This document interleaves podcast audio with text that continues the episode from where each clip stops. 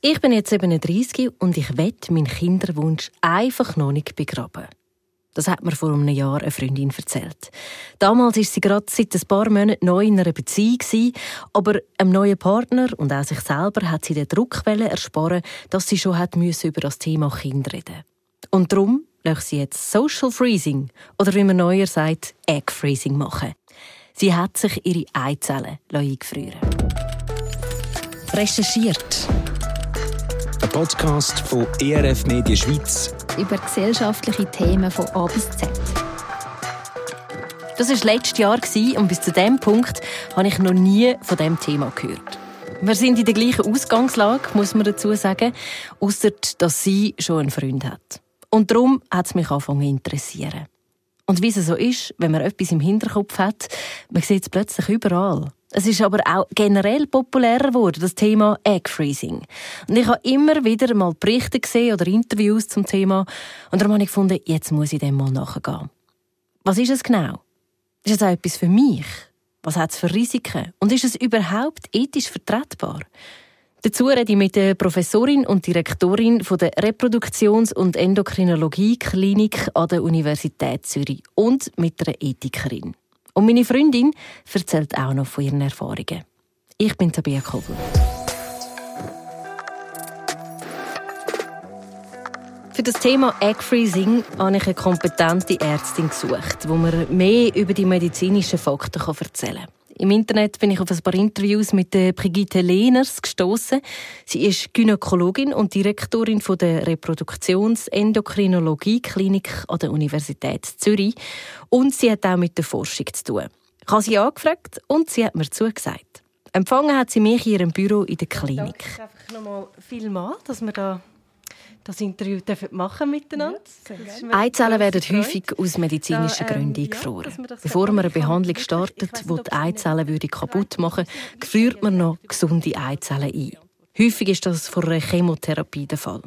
In diesem Podcast reden wir aber über das Eingefrieren von Eizellen, wenn kein Krankheitstum ist. Frauen haben im Gegensatz zu Männern die etwas unerfreuliche Situation, dass die Fruchtbarkeit ähm, da begrenzt ist und dass die in einem Alter aus, aufhört wo ähm, Frauen oftmals noch sehr, sehr gesund sind und im Prinzip in der Lage wären, problemlos eine Schwangerschaft auszutragen und auch Mutter zu sein. Und da unsere Gesellschaft heute dahin geht, dass eben sowohl das Alter beim ersten Kind später ist, wie auch, dass es viel, viel mehr Single gibt, dass eben der Traumprinz oftmals sehr schwierig zu finden ist oder auch langjährige Beziehungen, die dafür gedacht waren, dass man eben damit eine Familie gründet, plötzlich zerbrechen, findet sich eben ein relativ hoher Anteil von Frauen in der Situation, wo die biologische Uhr dann schon relativ laut tickt die Familie noch nicht gegründet ist. Und da hat man die Möglichkeit, eigene Eizellen einzufrieren, um dieses Fenster zu verlängern. Es gibt also verschiedene Gründe, warum sich eine Frau dazu entschließt, ihre Eizellen einzufrieren. Im Fall von meiner Freundin ist es auch der Partner, der gefehlt hat. Oder der Partner, der etwas spät gekommen ist, zum Kind haben. Ich habe meine Freundin gefragt, ob sie ein Interview geben würde und sie hat gesagt, es sei ihr zu persönlich, mit ihrer eigenen Stimme in der Öffentlichkeit sein mit dem Thema. Weil sie aber findet, dass es doch ein wichtiges Thema ist, wo Frauen unbedingt mehr darüber wissen sollen, darf ich gerne von ihr erzählen. Auf die Frage, was ihre Motivation war für den Eingriff, hat sie mir per WhatsApp geschrieben, meine Motivation war, dass ich es später nicht bereuen wollte, dass ich später nicht zurückblicken wollte und denken müsste, ach, ich hätte es doch machen sollen. Und die zweite Motivation war, dass ich frisch in einer neuen Beziehung war und ich keinen Druck auf meinen Partner ausüben wollte in diesem Thema. Sie hat selber auch durch eine Freundin von dieser Möglichkeit erfahren und das hat sie nachdenklich gemacht. Sie hat dann mit ihrer Mutter und mit einer Freundin darüber geredet und erst, als sie 100% sicher war, dass sie es machen möchte, hat sie ein weiteres Umfeld mit einbezogen. Die Zustimmung von ihrer Mami war ihr sehr wichtig. Sie hat zuerst gedacht, dass sie ihre Idee vielleicht nicht unterstützen würde. Aber sie hat sich getauscht. Ihre Mami und auch alle anderen in ihrem Umfeld haben positiv reagiert auf ihr Vorhaben. Und dann ist es ihr auch noch sehr wichtig, dass ihr damals neue Freund dem Ganzen zustimmen kann. Und sie unterstützt in diesem Prozess. Und das hat er auch. Für das ist meine Freundin sehr dankbar Es ist nämlich schon noch ein grosser medizinischer Prozess, bis man dann die eingefrorenen Eizellen hat. Brigitte Lehners von der Uniklinik Zürich hat mir dazu erzählt, dass es vier Phasen gibt. Zuerst mal braucht es eine Abklärung, um zu schauen, wie es eigentlich um die Eizellen steht, bevor man überhaupt an eine Entnahme oder an das Befruchten der Eizellen denken kann. Die Behandlung besteht aus einer Vorbereitungsphase, 10 bis 30 Tage, wo man Tabletten einnimmt. Dient dazu, dass man wie die Eibläschen, die da in Startposition sind, so ein bisschen synchronisiert, weil man will die ja alle auf der gleichen Größe haben, wo die alle die Reife erreichen kann. Dann prüft man mit einer Blutentnahme, ob die Voraussetzungen für die eigentliche Stimulationsphase gegeben sind. Und dann würde man über neun bis maximal 13 Tage in der Regel die Frau abends Medikamente spritzen lassen. Das sind eben besagte Botenstoffe, die dem Eierstock dann eine Antwort entlocken. Und da ist Ziel, alle Eibläschen, die in Startposition sind, parallel als Gruppe zur Reife zu bringen. Man darf eine reife Eizelle in einem Eibläschen, was einen Durchmesser von so 18, 19 Millimeter hat, erwarten. Also hofft man, dass möglichst viele, die da gestartet sind, wirklich in diese Zielgröße kommen. Würde dann, wenn die soweit sind, mit einer letzten Reifungsspritze die letzten Reifungsschritte an der Eizelle induzieren, geht dann äh, 36 Stunden später mit einem Schallkopf durch die Scheide, von wo aus man die einzelnen Eibläschen ansticht, die holen. Und dann prüft man am gleichen Tag, ob die reif sind, weil nur reife Eizellen ähm, für eine Befruchtung geeignet sind und die würde man dann für die Frau einfrieren. Die Eizellen werden dann sofort bei knapp 200 Grad in flüssigen Stickstoff taucht. Das ist so eine Schockgefriere, die man macht. Und die Art, wie man Eizellen eingefriert, ist relativ neu. Das ist der Grund, warum man heute auch viel mehr über die Möglichkeit vom Egg Freezing hört. Früher hat man ähm, befruchtete Eizellen sehr langsam eingefroren. Und ähm, das ging mit Embryonen befruchteten Eizellen ging das sehr gut. Aber Eizellen sind relativ große Zellen und wenn man die unbefruchtet versucht einzufrieren, dann bilden sich bei diesem langsamen Einfrieren so Eiskristalle und die machen die Eizelle kaputt. Und als man diese neue Einfriermethode, diese Vitrifikation entwickelt hat, damit ist die Möglichkeit entstanden, dass man jetzt wirklich Eizellen, die nicht befruchtet sind, einfrieren kann. Und seitdem es diese Möglichkeit gibt, die es eben erst wirklich zum Medical Freezing, das heißt bei Frauen, die ähm, Chemotherapien wegen Krebserkrankungen erhalten mussten, da ist die entwickelt worden. Und von da hat es sich dann wie ausgeweitet, dass man gesehen hat, das ist jetzt auch eine Möglichkeit, die man ähm, jeder Frau anbieten kann. Dass man da eine hohe Chance auf ein Kind hat, wäre es gut, wenn man so 20 bis 35 Eizellen eingefroren hätte. Aber nicht immer hat man so viel zusammen nach dem Eingriff. Und darum wird einem empfohlen, dass man den Eingriff ein paar Mal wiederholt. Die Eizellen dürfen wir maximal 10 Jahre eingefroren lassen. Das ist in der Schweiz so gesetzlich festgelegt. Und darum macht es auch nicht so Sinn, wenn wir die Eizellen schon vor 33 bis 35 würden nehmen. Ich bin überhaupt kein Fan davon, im höheren Alter wirklich Schwangerschaften entstehen zu lassen, weil ab 45 plus ist es so, dass auch die gesündesten Frauen ein deutlich erhöhtes Risiko für auch schwere mütterliche und kindliche Komplikationen haben. Von daher ist auch mit Einfrieren der Eizellen dieses Zeitfenster nicht unendlich. Und damit muss man sich dann einfach gut überlegen, wann der ideale Zeitpunkt ist. Von rein medizinischer Seite ist es günstig, wenn man aus einer Behandlung eben doch eine höhere Anzahl von Eizellen, ich sag mal so um die 15 plus minus gewinnen kann. Und das hängt von der Reserve im Eierstock ab.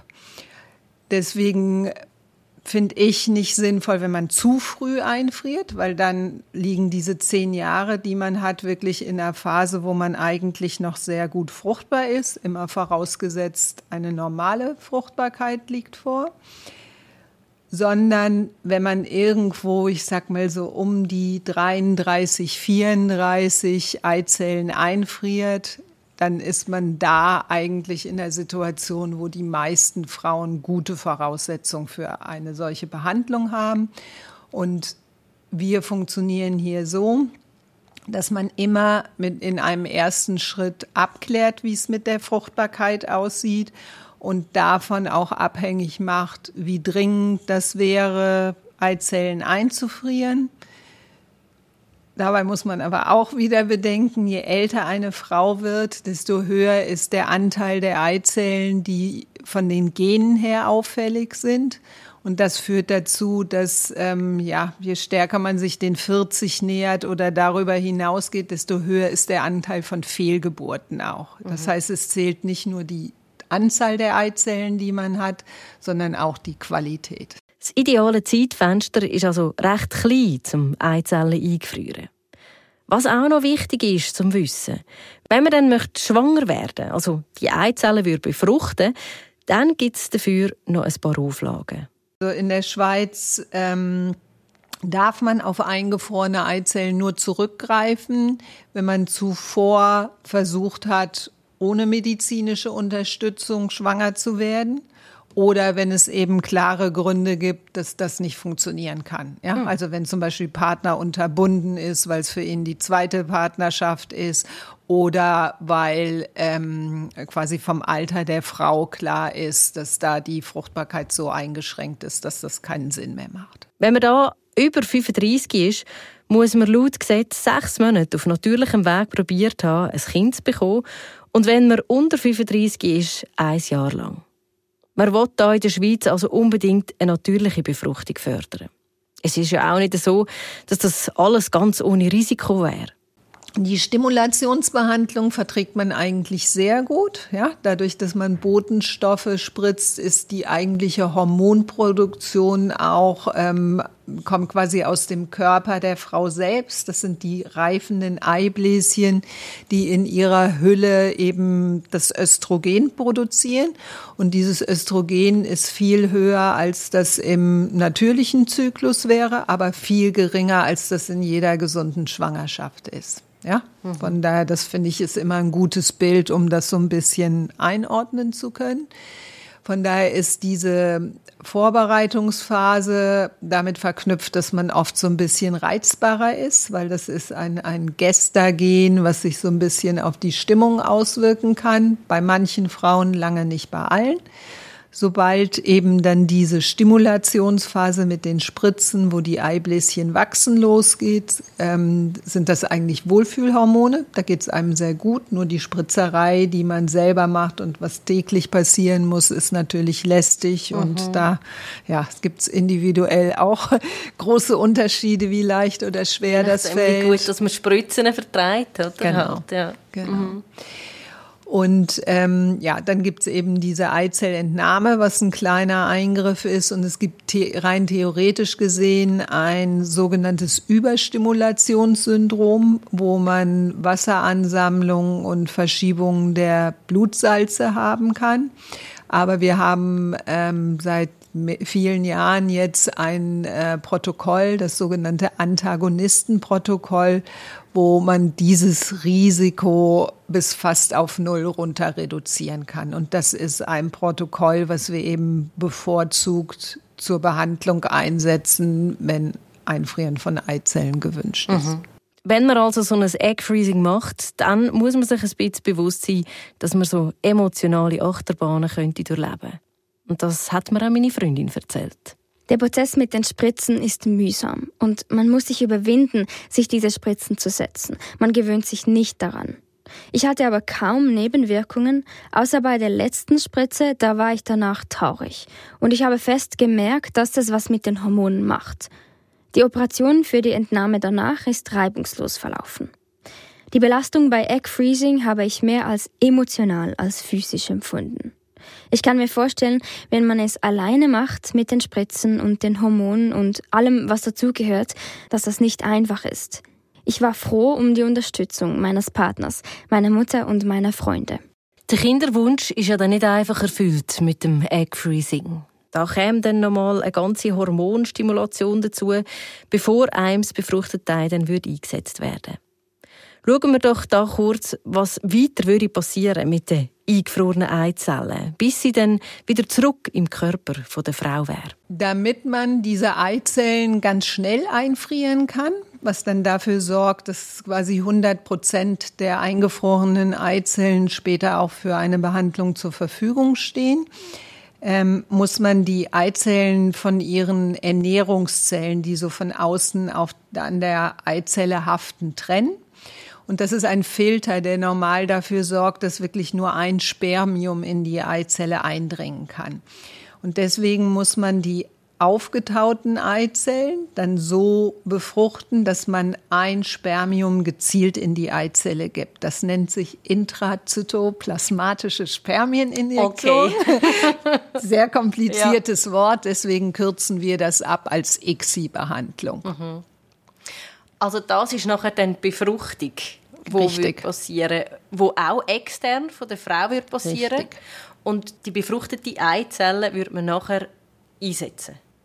Ja, wir warten dann noch ein bisschen. Also wenn man Eizellen befruchtet, sieht man erst den weiblichen und männlichen Vorkern. Und sobald quasi die Gene von beiden Eltern dann miteinander verschmolzen sind, spricht man von einem Embryo. Und wir würden die dann zwei bis drei oder fünf Tage außerhalb des Körpers der Frau entwickeln lassen und geben die dann eben auch wieder durch die Scheide äh, direkt zurück in die Gebärmutter.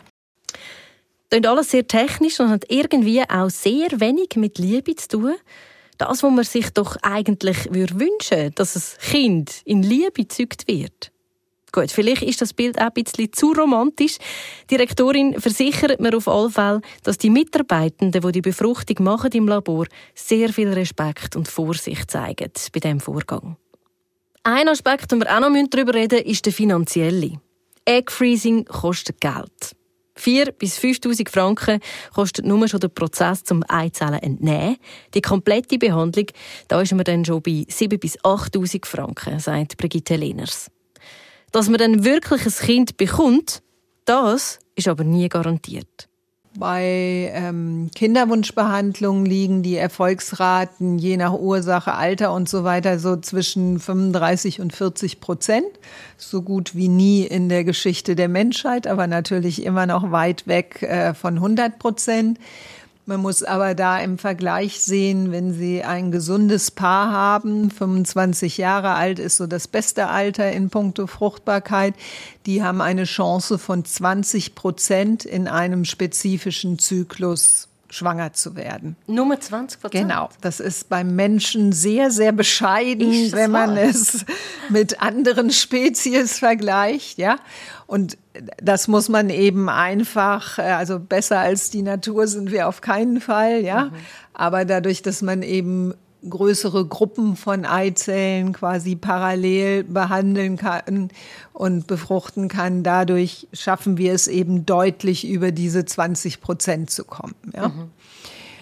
Eigentlich haben ja Frauen, die sich zum Einfrieren von Eizellen vorstellen, jetzt keinen Grund, warum die nicht sofort schwanger werden könnten. Ja, also muss man davon ausgehen, dass die in ihrer Fruchtbarkeit erstmal nicht eingeschränkt sind und dadurch sind auch die Chancen ähm, noch besser als bei den Kinderwunschpaaren, wo es ja Schwierigkeiten gibt, schwanger zu werden. Aber hängt im Einzelfall natürlich auch davon ab, was bringt der Traumprinz irgendwie da mit letztendlich. Weiß man ja? dann halt nicht. Das ist eine Unbekannte, so genau. in den meisten Fällen wahrscheinlich, oder? Ja. Mhm. Knapp 10.000 Franken für 35 bis 40 Prozent Chance auf eine Schwangerschaft. Das ist ein rechter Betrag für, sagen wir mal, eine okay Chance. Es sei schon ein wie Gambling, also ein unsicheres Spiel, sagt meine Kollegin. Du weißt einfach nicht, was du am Schluss. Dazu muss man sagen, dass ein Haufen Patientinnen laut Studien gar nicht auf die eingefrorenen Eizellen zurückgreifen. Also, vielleicht ein bisschen verlorenes Geld. Es ist ein Haufen Geld. Ich kann aber sehr gut verstehen, dass man alles probieren möchte, wenn man einen starken Kinderwunsch hat. Eben, wie meine Freundin sagt, sie wird sich dann mal nicht vorwerfen dass sie es nicht probiert hat. Ich frage mich, wie das Ganze ethisch vertretbar ist. Dazu treffe ich mich mit der Ruth Baumann-Hölzli. Sie ist Theologin und Ethikerin und hat die Stiftung Dialog Ethik zu Zürich mitgegründet. Sie unterstützt als Medizinethikerin Teams in Spitälern oder Heim immer wieder in komplexen ethischen Fragen. Und mich hat es da Wunder was für Vor- und Nachteile sie denn sieht bei Egg Freezing. Dass man damit die Möglichkeit von einer Frau mit einer eigenen Eizelle später nochmal ein Kind überzukommen. Es ist ja nicht eine Zeugung, sondern es ist eine sogenannte Befruchtung dann im Glas, wo an und für sich natürlich auch bestimmte Herausforderungen hat. Es ist nicht so, dass jede Befruchtung im Glas nachher auch zu einer Schwangerschaft führt. Das ist einmal das eine. Die anderen Fragen, die sich dann damit stellen, ist auch, also sind auch, dass die Frage natürlich ist, was passiert dann mit den sogenannten überzähligen Eizellen, was passiert mit den überzähligen Embryonen, die man auch kreiert. Weil das ist alles auch sehr hochwertiges Forschungsmaterial. Also das sind dann auch gesamtgesellschaftliche Fragestellungen. Die anderen Fragen natürlich, wo im Moment auch die Nationale Ethikkommission von der Schweiz anschaut. Ich bin selber 13 Jahre Mitglied gewesen, ist was äh, in Bezug auf das Kindeswohl, wenn Eltern sehr viel älter sind und das äh, Kind noch überkommen, das sind nochmal andere Fragen, wobei für mich selber im Zentrum stehen eigentlich sehr viel mehr gesamtgesellschaftliche Fragen, also warum äh, sind Frauen in dieser Art und Weise nicht, äh, also haben sie nicht Rahmenbedingungen in der Gesellschaft, Kind äh, quasi äh, zu einem Zeitpunkt überzukommen, wo, wo sie fruchtbar sind. Was, was heißt das? Oder mal jetzt unabhängig von der Partnerwahl? In der letzten Zeit liest man auch immer wieder von Firmen im In- und Ausland, wo ihren Mitarbeiterinnen Egg Freezing zahlen. Die Ethikerin gibt uns da mal ihren Blick auf das Angebot. Es sind ja zwei Sachen. Das eine ist, dass die Firma möglichst junge Mitarbeiterinnen will, die keinen sogenannten Ausbildungsknick haben, also mit dem Kind und nachher äh, quasi äh, als ältere äh, Person dann wieder einsteigen. Das ist mal das eine, das Interesse der Firma. Das andere ist natürlich, sie zahlen. Das sind wir bei einem ganz speziellen und wichtigen Punkt. Das alles ist nicht gratis. Weder das Social Freezing noch die In-vitro-Fertilisation. Und dort kommen dann sofort die Fragen, ja, wer ist überhaupt in der Lage, das zu zahlen? weil das ist alles sehr teuer. Und warum ist es so teuer? Es sind aufwendige Verfahren, aber dahinter stehen natürlich ganz große finanzielle Interessen. Das ist eine richtige Fortpflanzungsindustrie, die sich mittlerweile bildet hat, eigentlich um letztendlich ähm, ein existenzielles Bedürfnis, ein Kind zu haben. Das ist das eine. Aus Leiden, wenn einem der Kinderwunsch quasi nicht möglich ist, wobei da jetzt mit Social Freezing geht es ja mehr um eine Lebensplanung. Also es geht darum, dass ich quasi jetzt aus der Optik von der Frau die natürliche Grenze von der Fruchtbarkeit kann dank dieser Methode verlängern. Aber heißt natürlich auch, dass durch das Vorstellung im Raum steht, man kann wirklich alles bis ins Letzte planen. Und äh, ein gesundes Kind kann man nicht planen in einem absoluten Sinn.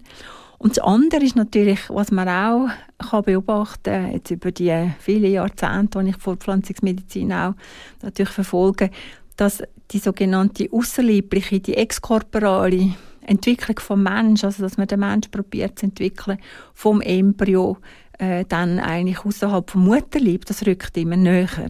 Indem wir auch in der Frühgeburten Medizin haben wir immer früher, oder kann man die Kinder am Leben behalten. Und dann sind wir gerade beim nächsten Thema. Äh, Kinder, wo nach In-vitro-Fertilisation und dann quasi im Mutterleib jetzt quasi können sich entwickeln haben, eine höhere Rate an Frühgeburten. Das heißt, sie kommen, es kommen mehr prozentual dann auch wirklich auf sogenannte äh, neugeborene Intensivstationen mit all diesen Problemen, die Frühgeborene dann auch mit dem einhergehen. Das hat damit zu tun, dass es bei dieser Art von Befruchtung meistens eine Mehrlingsschwangerschaft gibt. Und bei denen ist das Risiko von einer Frühgeburt höher. In der Medizin ist man heute schon so weit, dass man Kind ab der 22. Woche oder sogar schon ab der 18. Woche am Leben kann behalten kann. Mit Risiken fürs Kind. Aber es ist möglich. Schauen wir noch mal kurz auf die Wirtschaft. Wirtschaftlich gesehen sind überzählige Eizellen und Embryonen also hochwertiges Forschungsmaterial, sagt Ruth Baumann-Hölzli. Jetzt entsteht ja da Leben in der Petrischale, im Reagenzglas. Und das Wesen, das daraus entsteht, das gehört zu der Gattung Mensch. Das sind unumstrittene Facts, sagt die Ethikerin. Gibt man dem dem Wesen, das sich da in der Petrischale entwickelt, gibt man der schon, den, wir nennen das in der Ethik den sogenannten moralischen Status von einer Person, die Würde hat, aber dann dürfte man auch keine verbrauchende Embryonenforschung betreiben. Und es ist ein menschliches Wesen, aber die Frage ist einfach, was hat es für einen Status? Und die Frage stellt sich äh, mit, den, mit der Gesetzeslage, die wir haben. Also wir haben in der Schweiz, haben wir, kann man sagen, eigentlich so einen steigenden moralischen Wert, wo wir zusprechen an einem Embryo äh, zum Fötus. Zuerst mal mit der äh, ersten 14 Tagen, wo wir innerhalb von diesen 14 Tagen wir Forschung betreiben, so sie freigegeben worden sind. Und nachher ist natürlich, sind die Schwangerschaftsabbruchgrenzen äh, mit der zwölften Woche ist eine Grenze. Und nachher die Lebensfähigkeit, die technisch ist, äh, mit den Interventionsmöglichkeiten von der neugeborenen Medizin respektive frühgeborenen Medizin und dann nachher Geburt. Oder? Aber wir haben natürlich ganz große Herausforderungen auch mit den sogenannten Spätabbrüchen, wo nach der zwölften Woche, wobei man eigentlich schon sehr viel später dann von Spätabbruch eigentlich wirklich redet. Und was man natürlich sieht, ist, und das finde ich sehr eindrücklich, muss ich sagen, dass man eigentlich so die Würde vom Mensch am Anfang vom Leben immer mehr eigentlich oben setzt. Hm? Und auf der anderen Seite haben wir mal einen Verfassungsartikel gemacht zur Würde der Kreatur, wo wir probiert haben, auch Tiere und Pflanzen generell weniger zu instrumentalisieren. Also wir haben wie so eine, wir nennen das eine Instrumentalisierung mehr beim Mensch quasi immer in seiner ersten Entwicklungsperiode und gleichzeitig eigentlich probieren wir dem Tier einen höheren Status zu geben. Und das sind wie so zwei gegenläufige Tendenzen, wobei man muss sagen, was man natürlich in der Viehzucht auch kann, oder? Dass äh, an, an das, das sind natürlich Vorläufer auch für das, was man beim Mensch kann anwenden. Und darum stellt sich dann die große Frage, was von dem können sollen wir wirklich anwenden. Und das sind dann die Entscheidungen, von denen wir als Individuen stehen, als Einzelpersonen, aber auch als Gesellschaft, als Ganze, was für Rahmenbedingungen will sie dem geben. Und in der Gesellschaft ist man da schon weit in der Forschung mit den Embryonen. Erst gerade habe ich einen Artikel gelesen, wo drinnen gestanden ist, dass Forschungsteam im Ausland seit kurzem Embryoattroppen künstlich, also außerhalb der Gebärmutter und sogar ohne Eizellen gezüchtet haben. Die hätten zwar noch nicht überleben aber es ist ein Schritt in die Richtung. Und vor dieser Entwicklung warnt die Medizinethikerin. Man soll sich bewusst sein, dass man in der Forschung immer noch weitergeht. Und das müssen wir wissen, wenn man eigene Eizellen oder Embryos zur Forschung freigibt. Wenn man sieht, jetzt die Entwicklung der letzten Jahrzehnte, von der Anfang, wo, das, wo die Pflanzungsmedizin sich so entwickelt hat, es ist eigentlich mehr oder weniger alles realisiert worden, wo man vorher gesagt hat, das machen wir nicht. Es sind sämtliche Grenzen übersprungen worden. Zum Beispiel?